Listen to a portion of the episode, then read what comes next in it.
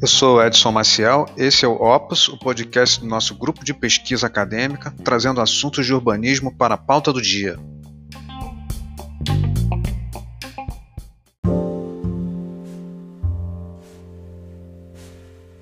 Oi, gente, professor Edson aqui falando. Estamos dando seguimento a essa segunda fase dos podcasts do Opus, nosso grupo de pesquisa que lida exclusivamente com entrevistas, apresentações que a gente vem participando e produzindo. Desde agora, a gente entrevista uma aluna, a aluna Stephanie da Silva Anjos, com relação ao trabalho que foi desenvolvido conosco no grupo de pesquisa, diretamente relacionado ao tema da moradia.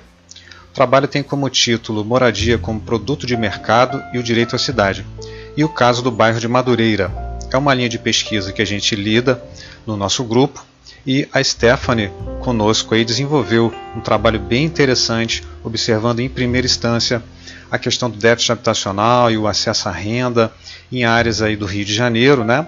E o segundo momento da pesquisa, que ainda está sendo desenvolvida, vai olhar especificamente para o bairro de Madureira. Bom, é, a Stephanie participa dessa entrevista conosco e foi bastante interessante essa experiência. Stephanie, então, é, se apresenta pra gente e explica aí como é que foi o teu trabalho, como é que você desenvolveu, vamos ver.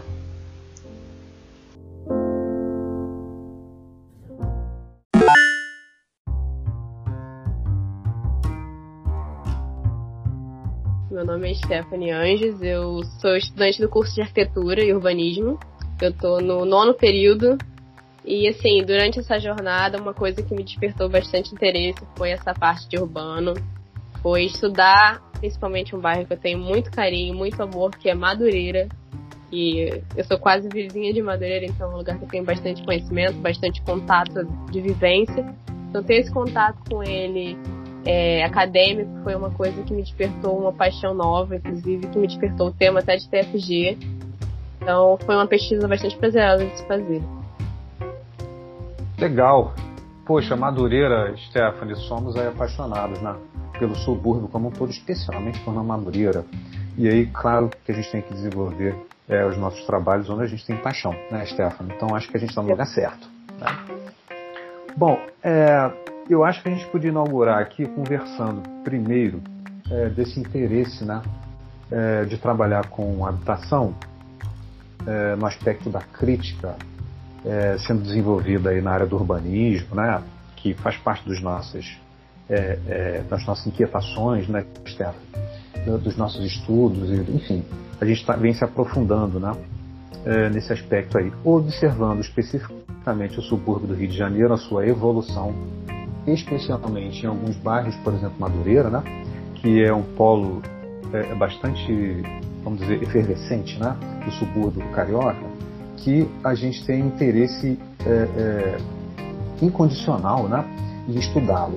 E aí, é, sobrepondo esse interesse ao interesse de avaliar as questões é, do desenvolvimento, do acesso à moradia né, no, no, no, Estado, na cidade é, é, do Rio de Janeiro, né, e especialmente no subúrbio, a gente fez essa, esse casamento né, dessas duas intenções aqui: olhar para o desenvolvimento urbano socioespacial do subúrbio carioca, especialmente de Madureira, e também é, analisar a evolução de como que uh, o acesso à moradia nessas regiões, no território né, que a gente está estudando, é, vem sendo, veio sendo e vem sendo né, é, desenvolvido, né, e, enfim, como é que a gente consegue estar tá fazendo essa especulação. Né?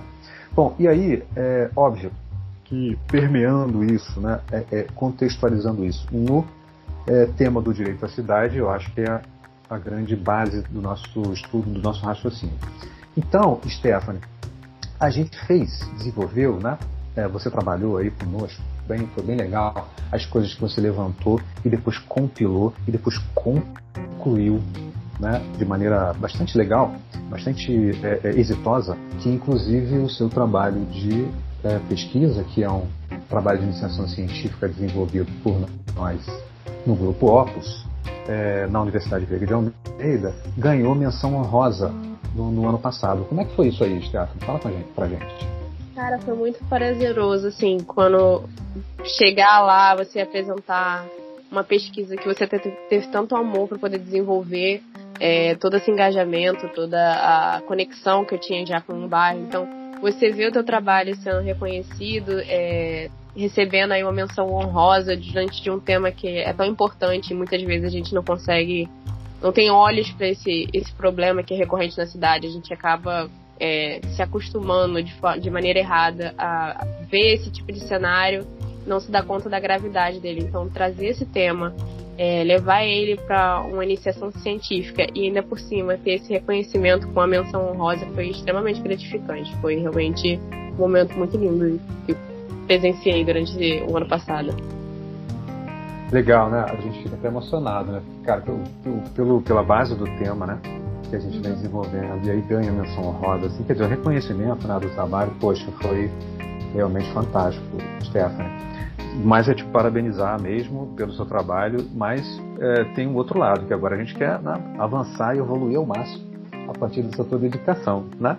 Então, é, a gente pode mergulhar aí no tema mesmo da pesquisa, que é para a gente né, vir desenvolvendo que a gente é, gostaria né, de conversar aqui e de colocar nesse áudio. É, então, Stephanie, fala para a gente um pouquinho é, do, do, tema assim, de maneira geral e depois vamos ver se a gente consegue falar das coisas mais específicas, né? É, da pesquisa como um todo, né? Primeiro acho que é assim, é falar da pesquisa de fato de uma maneira mais abrangente, né? Do, que, do que, que ela lida, né? É, e depois a gente, eu acho que uma sugestão, tá? Aí você fica livre aí para falar da maneira que você achar mais legal. Mas uma sugestão era essa: falar de maneira mais geral da pesquisa como um todo e depois entrar é, no, no, tema especificamente aí que é a avaliação aí do bairro de Madureira que, a que você fez, né? É, tem como você fazer essa síntese assim é, no improviso, né? Mas enfim, tem como? Eu vou tentar aqui, vamos lá.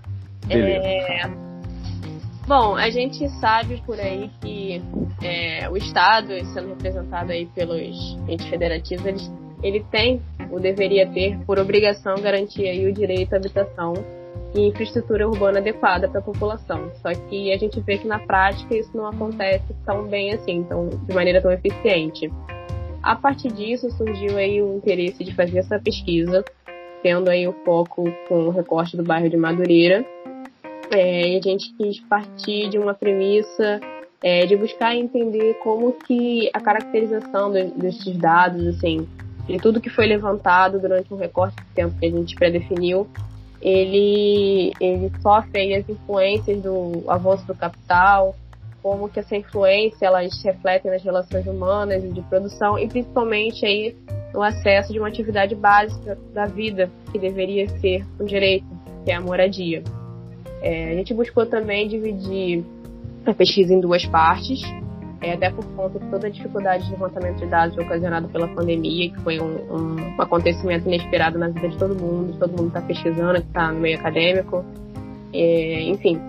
E aí a gente buscou dividir, primeiramente, constituir aí e comprovar a nossa tese inicial, seria essa hipótese de que a moradia ela está perdendo o seu, seu status de direito, ela está abandonando essa, essa condição e está passando a servir como é, um produto de um mercado. Ela está sendo suscetível aí às, às oscilações do, do mercado capitalista e está se tornando um produto a ser consumido. Então, quem tem dinheiro acessa, quem não tem é, fica a mercê do que tiver. É, e partindo aí para um segundo momento, seria um momento mais especificamente do bairro de Madureira, analisando como todo esse cenário se dá no recorte é, estabelecido pela pesquisa, que é esse bairro que é tão importante para o subúrbio carioca, tem um poder econômico tão grande e acessa muitas infraestruturas de transporte, de, de comércio, mas que está, de certa forma, abandonado em algumas regiões, que a gente consegue perceber até um abandono de equipamentos em áreas centrais, enquanto o déficit habitacional consegue é, aumentar a cada, cada ano que passa. Então a gente tem aí o contraste de por que está vazio aqui se tem gente precisando morar, entendeu?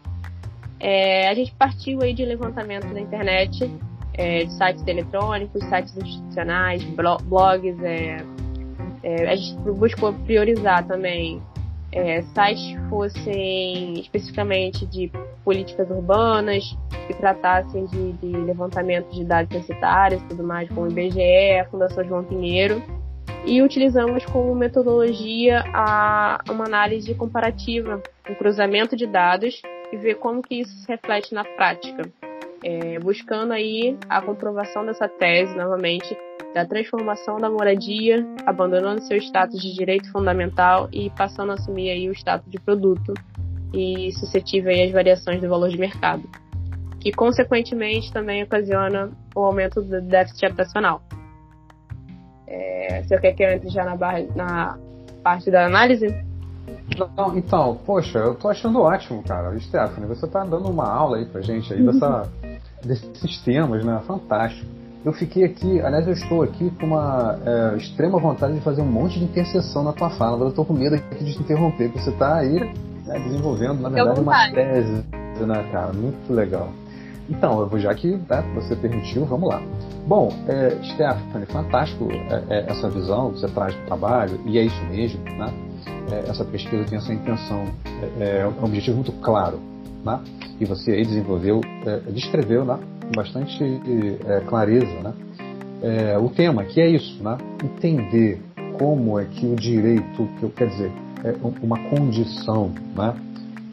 Fundamental é, para o cidadão, que é a condição de ter possibilidade de moradia, né, de se habitar né, em algum local, e a gente precisa definir o que é moradia, o que é habitação, né, Estela? É importante nesse momento. É, mas quando e como é, esse acesso ele fica aí é, à mercê, vamos dizer assim, de um elemento que é estruturante, né, Stefano? Não só no aspecto do acesso à habitação, mas enfim, nas relações né, é, humanas a partir de determinado isso é muito mais é, decisivo, né? É, mas é avaliar esse, esse contexto, né? Como é que isso vem se, é, é se transformar. E aí é, eu queria fazer umas interseções, talvez um pouquinho mais para frente, nisso que você está dizendo, que eu acho importante, que é o seguinte: é entender quando é que a moradia de fato é entendida como direito né? Quando que na história isso acontece, quando que de fato isso foi efetivo. Né? É, vou adiantar que no meu entendimento nunca foi. Né? Mas enfim, é, eu acho que a, a, a habitação, Stephanie, ela não abandona é, o status de direito para assumir um produto de mercado, você consegue só acessar a habitação como produto de mercado. Eu acho que sempre foi assim. Né? É, é, o que há é uma, uma, na verdade, em alguns momentos, uma facilitação ou não né, de aproximação desse processo né, de quem tem de fato carência a moradia.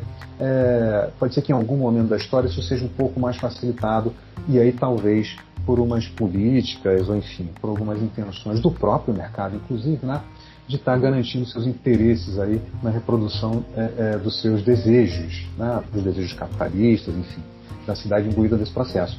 Mas é, é só isso que eu queria fazer essa interseção, mas a gente pode desenvolver isso um pouquinho mais para frente, tá? Bom, você estava falando do, do, método, né? E aí, como é que foi isso, assim, especificamente? Como é que você conseguiu avançar um pouquinho nesse, nesse aspecto? Bom, primeiro eu parti do levantamento de alguns dados. Eu fui atrás aí da perspectiva salarial aí do anual do salário mínimo. É, fui procurar qual era os índices de déficit habitacional e buscar também as relações de emprego, desemprego, crescimento de trabalho informal e principalmente um, um, uma informação que é muito pertinente que é a inflação. Então, partindo disso, a partir aí de um, uma análise da Fundação João Pinheiro, eles analisaram aí o déficit habitacional de várias cidades e no município do Rio de Janeiro foi o que mais me interessou, durante um recorte de tempo de 2007 a 2015. E aí, partindo dessa mas, análise. Pode passar. Pode mas, Stefan, deixa, deixa eu te interromper para a gente bater um papo mesmo. É, por que esse método foi instituído? Assim, é, qual foi as intenções, quais foram as intenções do método em entender é, que essa oscilação, por exemplo, da inflação, a oscilação do salário mínimo, né, foi o que a gente é, é mergulhou, né? Por que olhar para esses dados foi importante? Né? É, como, é, como é que foi isso? Por que, que teve essa, essa intenção de olhar pra, especificamente para esses dados? para caracterizar que na, em, em, algum recorte de tempo, que nem você já está dizendo aí, né? Em torno de 10 anos, não foi, mais ou menos? Foi um pouco menos. Um pouco menos. Pois é, é, por que olhar para esses dados? Qual é a ideia?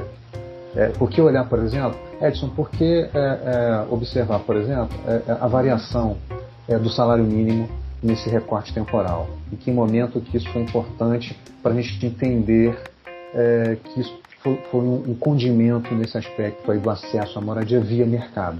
Entende? Como é que é isso? Bom, a gente buscou ir atrás desses, desses dados justamente para poder comprovar se o acesso à renda ele interfere diretamente no acesso à moradia. Perfeito, perfeito. Perfeito. Isso aí, manda ver. É, é isso que eu queria só fazer, esse, é, é, fazer essa pontuação, né? Que é importante. Mas então, aí o que foi levantado? Como é, como é que foi? Bom, então, continuando, é, durante esse período de tempo, de 2007 a 2015, eu passei a analisar os dados com calma e eu consegui perceber que ele vem assim num num certo índice de estabilidade, entre 400 mil é, famílias em situação de déficit, mas que em 2009 ele acaba decaindo, caindo aí para 360, 370 mil, e novamente em 2010 ele cresce absurdamente, ele chega a atingir mais de 500 mil famílias em situação de déficit. Novamente ele decai em 2011 e ele vai seguindo aí um patamar de estabilidade e tendo um aumento gradativo ao longo dos anos, mas sempre muito próximos os dados.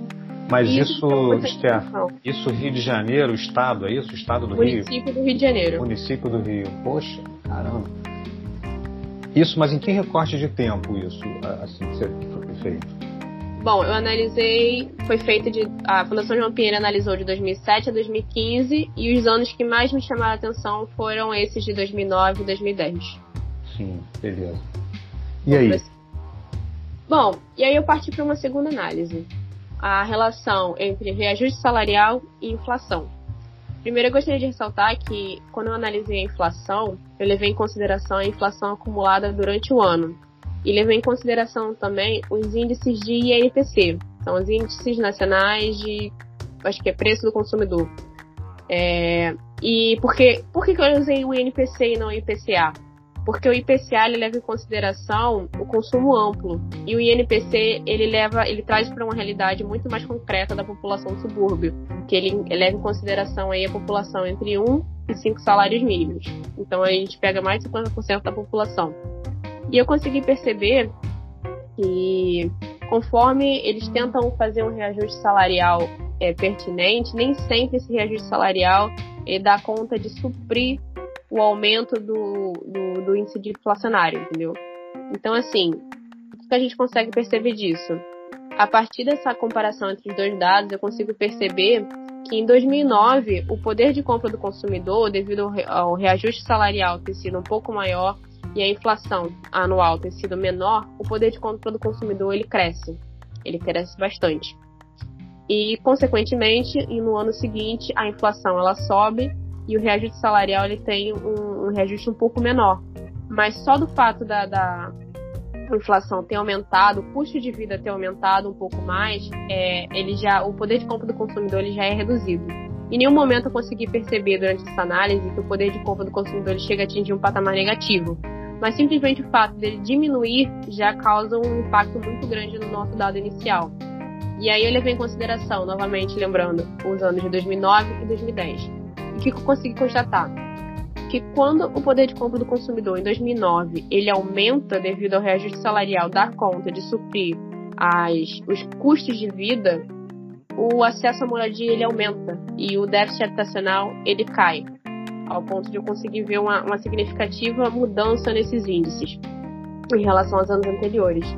E, consequentemente, em 2010, quando o custo de vida ele sobe e o reajuste salarial ele não dá conta de suprir todos os custos necessários para a sobrevivência, é, o acesso à moradia, à moradia ele diminui.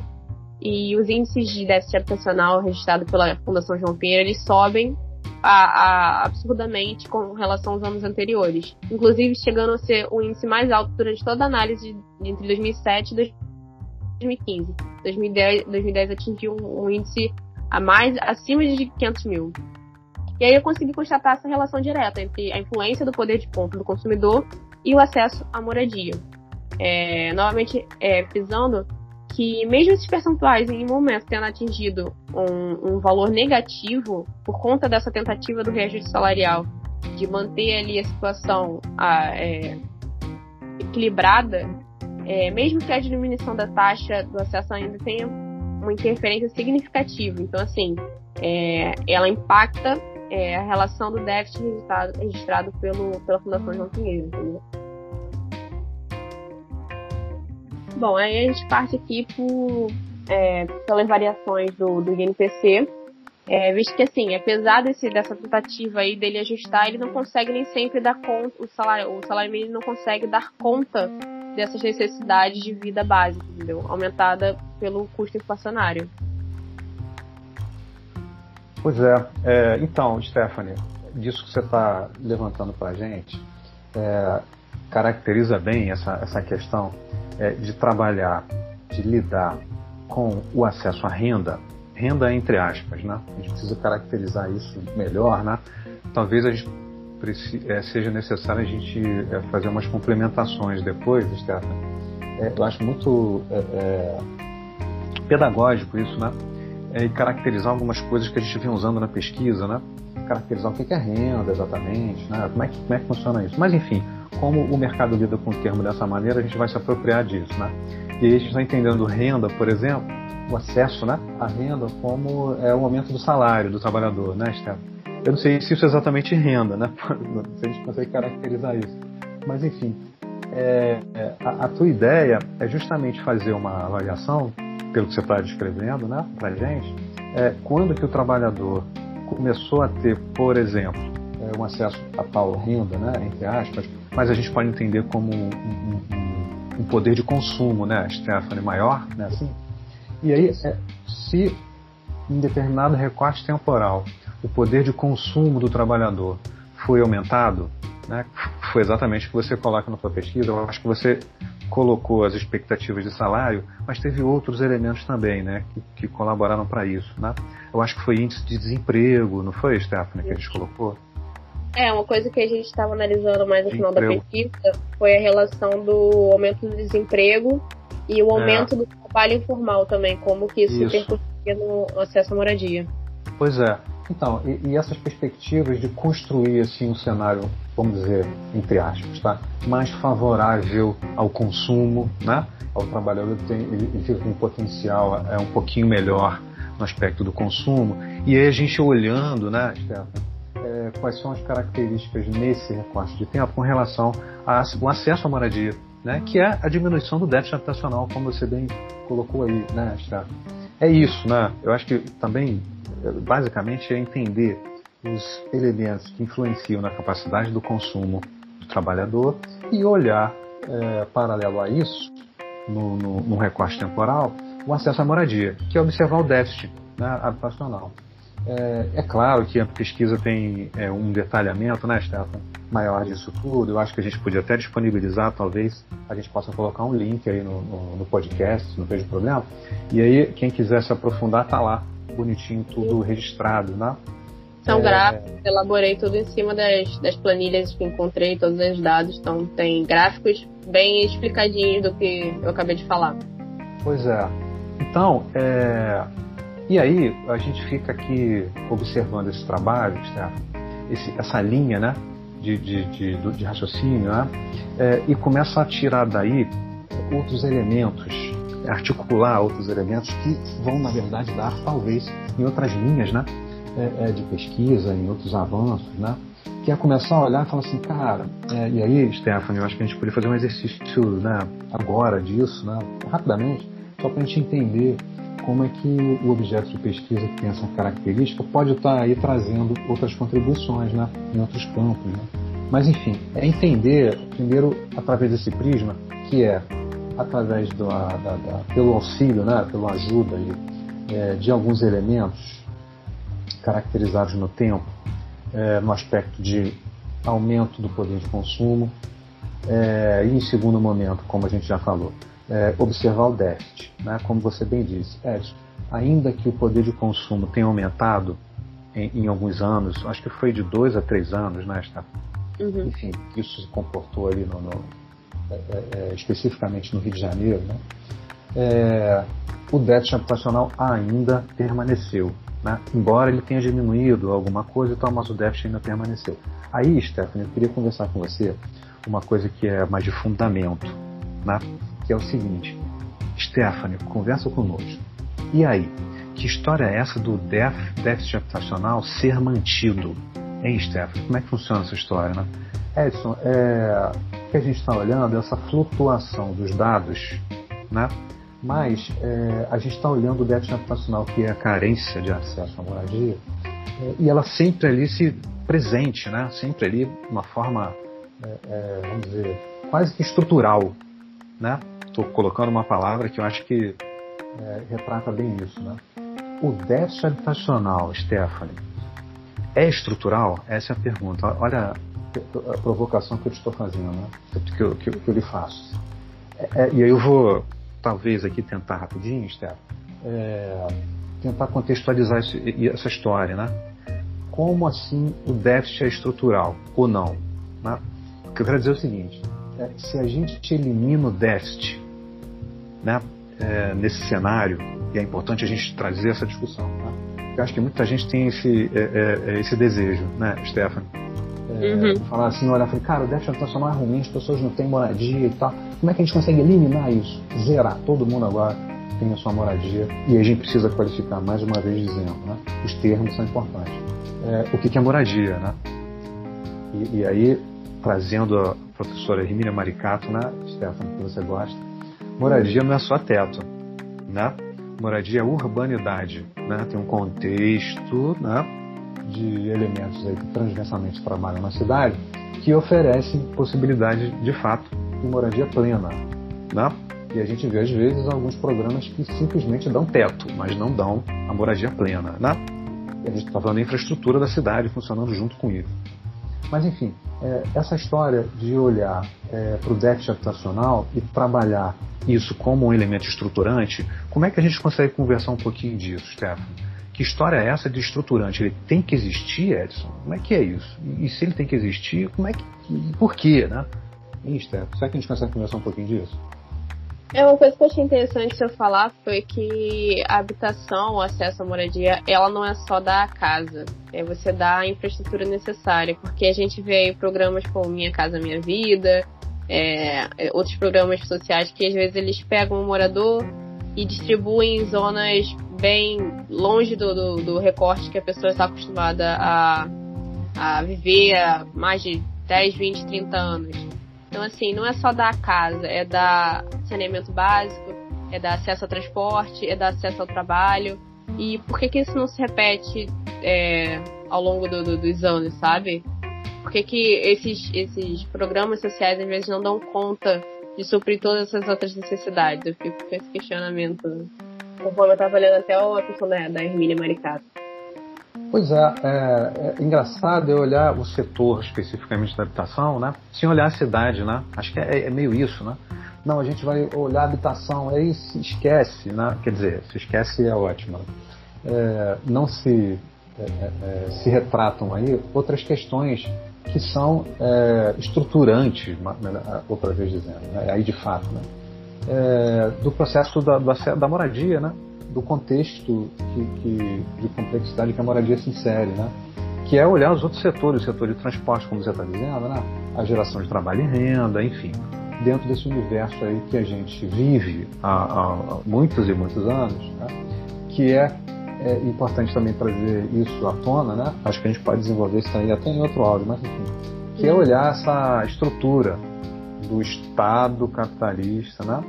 É, do mercado em atuação, não é isso? É, do trabalhador fazendo parte desse contexto e como que a cidade nesse é, formato se apresenta.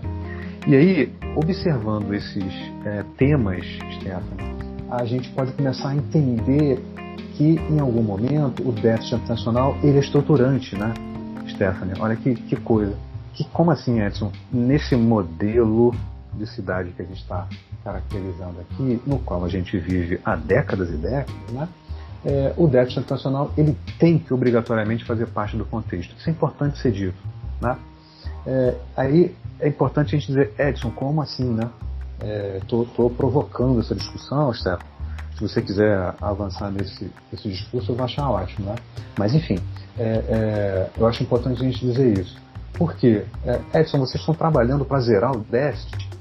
Né? A gente tem, às vezes, esse talvez é, esse, dizer, essa linha de, de, de raciocínio, né? Ou vocês estão trabalhando para minimizar, mitigar um pouquinho o déficit, né?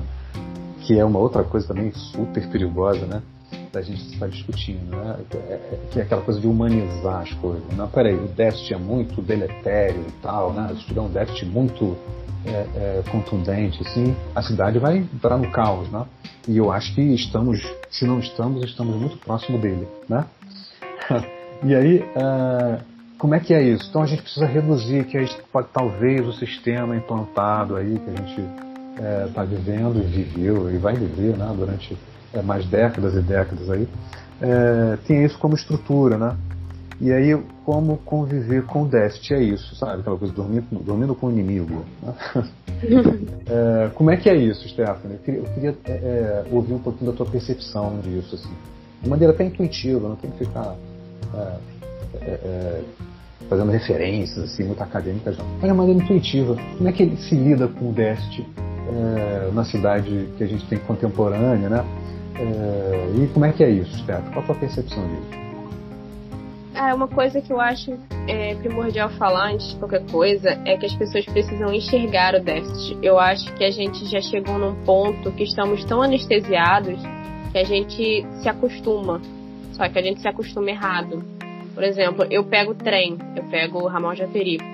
Então, durante o meu trajeto, quando eu passo, por exemplo, em Deodoro, ali tem um rio, esse rio enche, e a partir da linha do trem você consegue perceber que as pessoas se apropriaram daquele espaço que é um local que enche, é um local que está suscetível aí a, a, a, ruídos do trem constantemente, a barulho de trânsito muito alto, uma poluição sonora que é muito grande, uma poluição do meio ambiente, porque as pessoas se apropriaram daquele espaço é, de maneira informal, de maneira que às vezes eles não conseguem controlar é, como eles se apropriam desse espaço, né?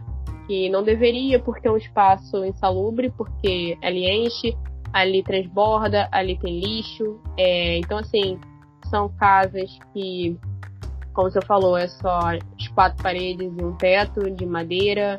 É, então, assim, a gente passa por essa realidade todos os dias e às vezes a gente não se dá conta do porquê aquilo está acontecendo daquela forma. A gente se acostuma a ver aquela situação e a gente não se incomoda mais, a gente não se toca, não se sensibiliza. A gente passa, por exemplo, por uma pessoa em situação de rua e não se sensibiliza pela situação daquela pessoa, independente dos motivos que a façam estar naquela, naquela condição, a gente já se adaptou ao déficit, a gente não consegue mais enxergar o déficit habitacional. Então isso é uma coisa que eu acho que deveria ser primeiro assim abordada a pessoa, a gente conseguir enxergar essa situação, sabe?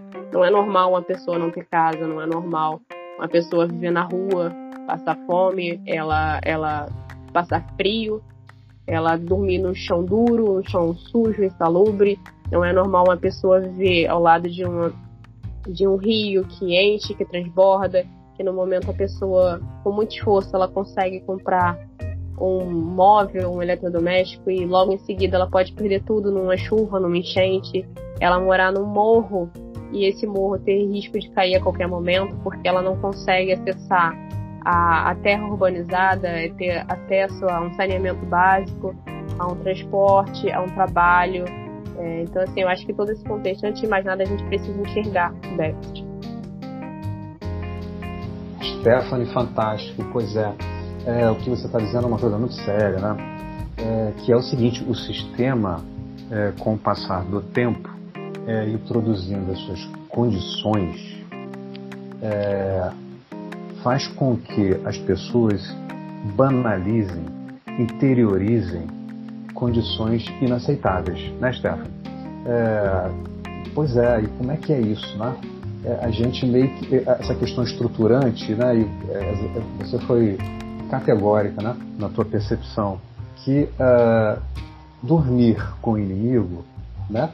É, entender que o déficit é endêmico, é estruturante, a condição de sistematização é, da superestrutura onde vivemos, né, há décadas e décadas e décadas, é, em todos os momentos, é, interiorizar nas pessoas essa situação que, vamos dizer, é, é em algumas das vezes são absolutamente subhumanas, inaceitáveis.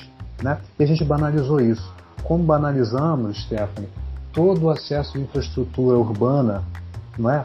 que a gente vive, quer dizer, é uma coisa assim, você é bastante grosseiro, mas enfim, é, é importante ser transparente. Né? É, olha, eu tenho que enfrentar duas, três horas de transporte público lotado com péssima qualidade, né, aglomerando e podendo inclusive transmitir coronavírus, porque é, eu tenho que chegar na minha condição de trabalho, né, que eu moro na periferia e tenho que chegar em áreas centrais onde o trabalho formal ali, né, é, por exemplo, é, se apresenta, se dá. Né? E eu preciso acessar é, o trabalho formal como expectativa de acesso à renda, né? Porque eu preciso consumir. Olha que, que discurso, né? o discurso do consumo, que é exatamente o sistema que a gente vive há décadas e décadas e décadas. E aí é engraçado, quer dizer, engraçado não é trágico, né? mas é curioso a gente é, interiorizar essas questões, né, Stephanie? Que é do tipo, bom, mas eu moro muito longe porque eu não tive né, o mérito, olha que coisa, hein? eu não tive condições nem mérito é, de morar mais perto do meu trabalho. Né? Olha, olha as estruturas da cidade, com as estruturas é, é, até de, de, formação moral né? do, do, do, ser humano, enfim, atuando aí é, junto à imposição do sistema. Né? Então, é, eu meio que interiorizo isso e é, possibilito essa permissão, né? vamos dizer assim, essa permissibilidade. Né? Isso é possível a gente viver né, é, é, é com, essa, é, esse, com, essa lástima, né? Dizer assim. assim como eu não consigo acessar política pública de saúde com qualidade, né? porque eu não consegui por mérito, né? ou por, enfim, por, pelo meu, pelas minhas experiências né? pessoais, a evoluir na vida, vamos colocar esse termo, né? E aí, por eu não ter tido esse mérito, essa capacidade, eu mereço, eu tenho merecimento é, de sofrer na fila, por exemplo, é, é, é no hospital público, no corredor, né, no ter tratamento digno. É, é, eu mereço ficar preso dentro de um trem lotadíssimo, né? e ter três, quatro horas de viagem aí do dia, né? ou até mais em algumas condições. Outro dia eu estava vendo aí São Paulo, gente que demora, perde seis horas do dia fazendo tráfego de, de, de um lugar para o outro, né? trafegando de um lugar para o outro, para conseguir acessar condições de trabalho. Né? É, enfim, e as pessoas, tipo assim, é, mas é assim mesmo, porque eu faço parte de um contexto que eu não, é, de fato, eu não consegui é, a, a, a melhorias na minha vida por uma questão de mérito. Né? Gente, isso, Stephanie, é estruturante. Né? E outras pessoas que são merecedoras né, de estar mais próximo do seu trabalho, elas sim têm acesso a, a lugares mais é, é, qualificados, né? de benesses urbanas, que elas podem estar acessando isso de uma maneira mais é, é, salutar, mais, mais tranquila, né? como deveria ser. Né? E aí até inclusive aí acessando via mercado, que é o que a gente está dizendo aqui, né? É, condições estruturantes da cidade. O cara vai pagar plano de saúde. Né? Estou aqui é, conjecturando, tá, Stefano? Você pode ficar à vontade aí para fazer as críticas, tá? Estou é, falando de, da, da, questão da saúde, mas obviamente a gente está lidando com habitação. A gente pode é, é, traduzir isso também tudo no acesso à moradia, né? Ou seja, eu moro num lugar que não tem infraestrutura urbana, né? Em todos os aspectos, porque eu não sou merecedor. E eu sou convencido disso e acho que está tudo bem, né? Perigosíssimo, né, Stefano? Bom, você trouxe um assunto fantástico. Isso acho que a gente pode, inclusive, estar tá desenvolvendo aí em outras oportunidades. É, bom, a gente está caminhando aí é, já para um tempo bastante alongado né, do nosso áudio, Stefano, eu queria que você falasse só o seguinte: conclusões do teu trabalho, do trabalho né, que a gente desenvolveu aí, o que, que você conclui disso e, e se você quiser finalizar aí a tua participação já para a gente fazer um tempinho mais simpático ao áudio, em torno de meia hora, né, 40 minutos, é, eu vou te agradecer e a gente pode fechar.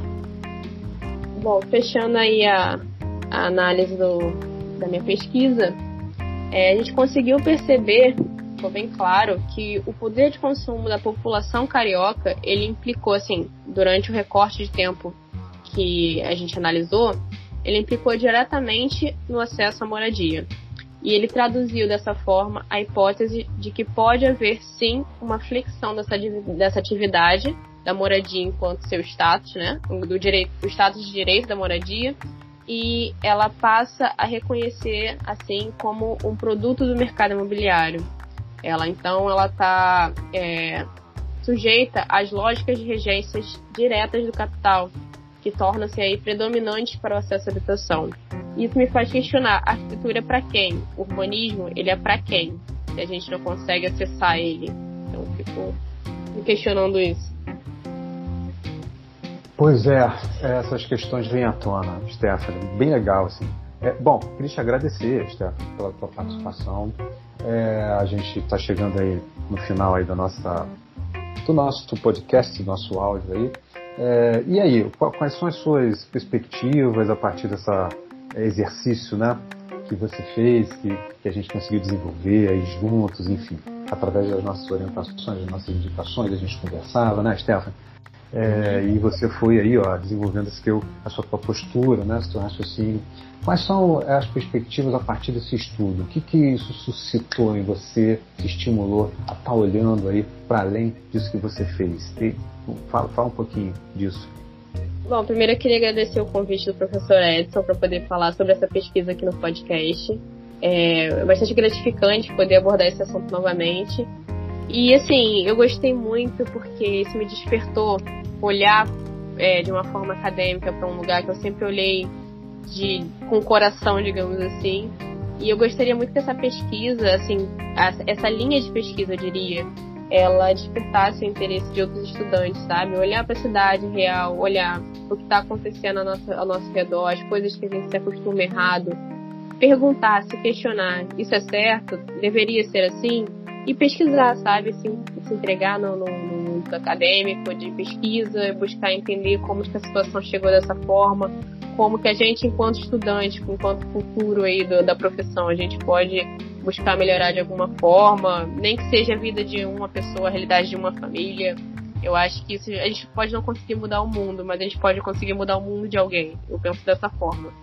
Então é isso, eu gosto muito da, da, forma como isso me despertou um olhar a definir um foco da minha profissão. É, a área de habitação, a área de. a questão social é uma coisa que eu já tinha muito interesse de fazer. Eu venho do subúrbio, eu venho de uma realidade difícil, onde eu tenho que lutar para conseguir as coisas. Então, assim, estar numa posição, enquanto estudante, futura profissional de arquitetura e urbanismo, que eu possa olhar para os meus, de onde eu vim e tentar ajudar de alguma forma, é uma coisa que me deixou muito feliz. Essa pesquisa me permitiu isso, ter um contato mais direto com isso. Olhar a minha realidade e futuramente, quem sabe, ver como que eu posso melhorar de alguma forma em algum momento. Nem que seja um pedacinho pequenininho, sabe? Mas já é uma realidade que eu consigo transformar de alguma forma. Beleza, muito bom. Poxa, a gente te agradece aí, é, Stephanie. É, é, é, é te convidando já para a gente já avançar ainda mais em outras oportunidades, em outras pesquisas. É muito bom tua participação, agradeço imensamente. É, não só você, né, mas todo o contexto que possibilitou a gente estar realizando isso, né? Mas enfim, é, valeu mesmo, beijos, abraços aí e vamos aí é, preparando, né? Afiando as nossas ferramentas para a gente ir avançando aí em novas oportunidades de pesquisa, né? Em outros é, produtos que a gente pode estar aí produzindo, né? é, academicamente, no âmbito das reflexões, é, dando frutos aí fantásticos como esse que a gente acabou de desenvolver. Muito obrigado, Stephanie. É, até a próxima oportunidade aí. Tchau, até. querida. tchau. tchau.